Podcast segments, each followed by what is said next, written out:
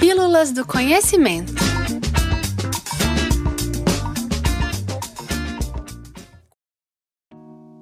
A diversidade cultural talvez seja um sinônimo de Brasil, mas apesar disso, enfrentamos questões relacionadas à liberdade de expressão, à desigualdade, discriminação e a falta de políticas públicas eficazes continuam a ser o maior desafio na garantia de liberdade e harmonia entre grupos culturais. Vivemos em sociedade, emaranhados em uma teia de saberes e manifestações culturais, e tendemos a selecionar e delimitar, de forma quase imprudente ou inconsciente, o que é ou não digno de ser salvaguardado. Ao falar de patrimônio cultural, há sempre um pensamento pré-determinado do que seria ou não parte importante dos monumentos e práticas a serem preservadas. Nesse sentido, o processo de colonização ocorrido nas Américas e principalmente no Brasil é um fato histórico fundamental para entender como a memória é delimitada para caber em um arranjo histórico pré-definido. Com isso, nesse episódio, vamos refletir sobre uma outra maneira de se pensar a memória, colocando em evidência os territórios periféricos e trazendo uma nova perspectiva sobre como o patrimônio pode ser entendido. E a partir dessa análise, evidenciaremos as práticas culturais que criam vínculos e identidade entre os moradores dessas comunidades e que fomentam formas de resistências plurais contra mecanismos de opressão e desigualdade. A princípio, precisamos entender o que é um patrimônio cultural, como ele sofre modificações ao longo do tempo e como essas mudanças são importantes para entender a sociedade em que vivemos. Segundo o escritor e doutor em geografia Magno Vasconcelos Pereira Júnior, o patrimônio cultural é o conjunto de manifestações ou objetos nascidos pela produção humana, que uma sociedade recebeu como herança histórica e que constituem elementos significativos de sua identidade como povo. Um dos desafios no processo de patrimonialização é a seleção e delimitação do que deve ser protegido. Em muitos casos, essa seleção é subjetiva e envolve decisões que afetam comunidades locais, grupos étnicos e outras partes interessadas. Além disso, a definição de patrimônio deve estar em constante manutenção, visto que o que é valorizado hoje pode não ser o mesmo no futuro, como, por exemplo, as estátuas e monumentos que fazem homenagem aos colonizadores do passado.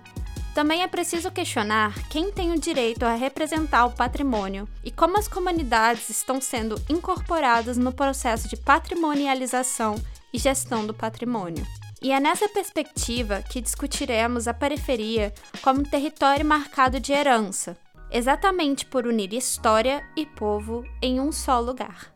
As favelas brasileiras nascem no início do século XIX, em um país mais preocupado com a expansão industrial do que com a população negra que naquele período passava por um momento historicamente importante de emancipação de corpos.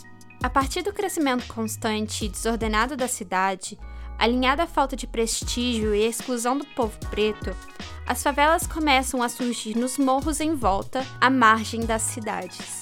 Com o acúmulo diversificado de pessoas, surgem nesses espaços sociedades inteiras, contendo uma ancestralidade e tecnologia que ampliaria, no futuro, as conexões e desenvolvimento culturais, proporcionando o nascimento dos principais estilos musicais, artes urbanas e manifestações religiosas.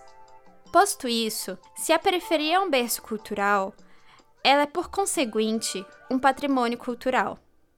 Viver em uma favela é renovar memórias, compartilhar experiências com parentes, seus iguais, para fortalecer relações sociais e familiares, presentes e futuras. De acordo com a antropóloga Laura Jane Smith, as noções de patrimônio são influenciadas por questões de identidade, poder e resistência. Embora lugares e monumentos possam surgir como patrimônio por seu vínculo histórico, Locais como favelas mostram que os processos culturais e atividades que ocorrem nelas e ao redor delas, e dos quais as pessoas fazem parte, que a tornam patrimônio. Quando abordamos temáticas patrimoniais, é interessante pensar no espaço em que esse patrimônio está sendo vinculado. Nesse caso, as favelas como a Rocinha, no Rio de Janeiro, Aglomerado da Serra, em Minas, e Paraisópolis, em São Paulo, entre muitas outras. Os apelos por uma sociedade mais justa, inclusiva e igualitária nascem dos jovens. É dessa juventude também, alinhada a uma memória construída pela oralidade, através das histórias contadas pelos mais velhos e das próprias vivências como moradores, que nascem os movimentos e produções artísticas que exprimem autenticidade, atuando e moldando a estética, a linguagem e o próprio espaço o que contribui diretamente na construção e permanência de identidade dos moradores e da sociedade. Além disso, a cultura e a arte desenvolvida ajudam a preservar as influências de matriz africana e contribuem com a luta contra as tentativas de apagamento étnico-racial. A identidade da juventude negra periférica também se dá a partir das formulações estéticas que são como marcadores sociais de vivências cotidianas. Para além do dress code, que surge em tendência, os jovens periféricos buscam se demonstrar para o mundo, afirmando seu pertencimento como indivíduo dentro da sociedade e como morador de uma periferia. O jeito de falar com gírias, as roupas e a performática, o que se formula de forma pré-estabelecida na sociedade, antecedendo o indivíduo e é utilizado como forma de ser no cotidiano. Mas nesse sentido, se constrói como movimento de luta e afirmação para o enfrentamento das violências diárias vivenciadas por esses que são constantemente criminalizados pelos frutos do racismo estrutural presente na sociedade. A identidade negra periférica, ou a identidade formada formada nas periferias vem como forma de resgate do que antes era usado como marginal e estereotipado, sendo assim uma forma de resistência para que não se destrua o patrimônio presente nesse local. Vale ressaltar que nesse episódio fazemos um recorte, uma vez que as vivências dos jovens negros são plurais e podem se expressar de outras maneiras. Nesse sentido, considerando os modos de ser e estar no mundo, a estética de uma parcela da juventude negra periférica, esse patrimônio cultural das periferias e favelas, se expressa também em manifestações culturais. A exemplo, temos o hip hop, que surge como uma expressão artística e como forma de movimento do campo da vivência social, a partir da música, dança e mixagens. Quando nos debruçamos no rap, parte da cultura hip hop, as batalhas são um elemento essencial em que a expressividade e a troca de vivências acontece, fomentando, assim, as relações culturais manifestadas dentro da marginalidade. A oralidade presente no rap é um dos mecanismos que a juventude periférica encontra para se expressar, considerado uma tecnologia ancestral, se firmando como forma decolonial de expressividade. A antropóloga Lélia Gonzalez fala do conceito de português como uma maneira própria da negritude de se utilizar da língua da colonização, o português. O português atribui aspectos da ancestralidade negra, manuseando assim a língua portuguesa na forma da periferia, de maneira antissistêmica, antirracista e fora da norma culta. Entretanto, essa fala é condenada pela sociedade colonial e hegemônica, por ser atribuída a baixa escolaridade, não a considerando com a devida veracidade. Quando se escreve e declama uma poesia marginal, conhecida como slam, muitas vezes se denuncia as dificuldades que o jovem negro de periferia enfrenta no Brasil, demonstrando através das gírias e mesclas com conteúdos academicistas, proliferando informações de forma que seus semelhantes se identifiquem e criando assim uma identidade negra periférica com consciência política da sua existência o Islã se firma como um importante patrimônio periférico, já que é nas batalhas de rua que o jovem negro encontra espaço para conseguir manifestar o que está internalizado e receber, de certa forma, uma solidariedade dos seus que também estão nesse local para manifestar suas dores a partir do hip hop.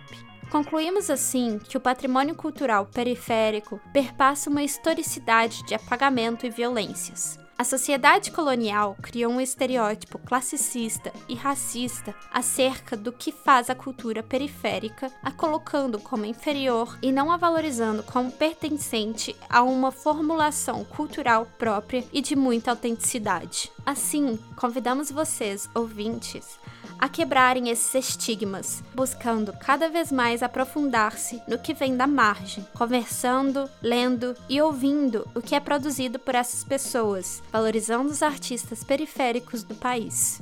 Discussões como manifestações culturais e a potência de vozes múltiplas e diversas estarão presentes na nova mostra de curta duração do Espaço do Conhecimento UFMG, intitulada Metropolitramas. A exposição abordará, entre outras coisas, a relação entre municípios e cidadãos metropolitanos. Acompanhe mais informações por meio de nossas redes sociais, arroba.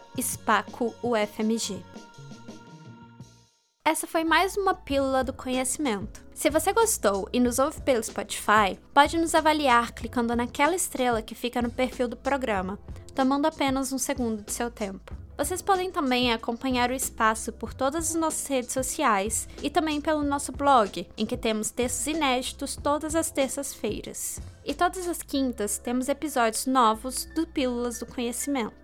Esse episódio foi gravado no Laboratório de Experimentações Sonoras da UFMG, com a operação de Frederico Pessoa. O texto original é de Jennifer Felício e Kaique Vinícius, e a adaptação e os trabalhos de áudio foram feitos por mim, Sara Lima. Obrigada e até o próximo episódio.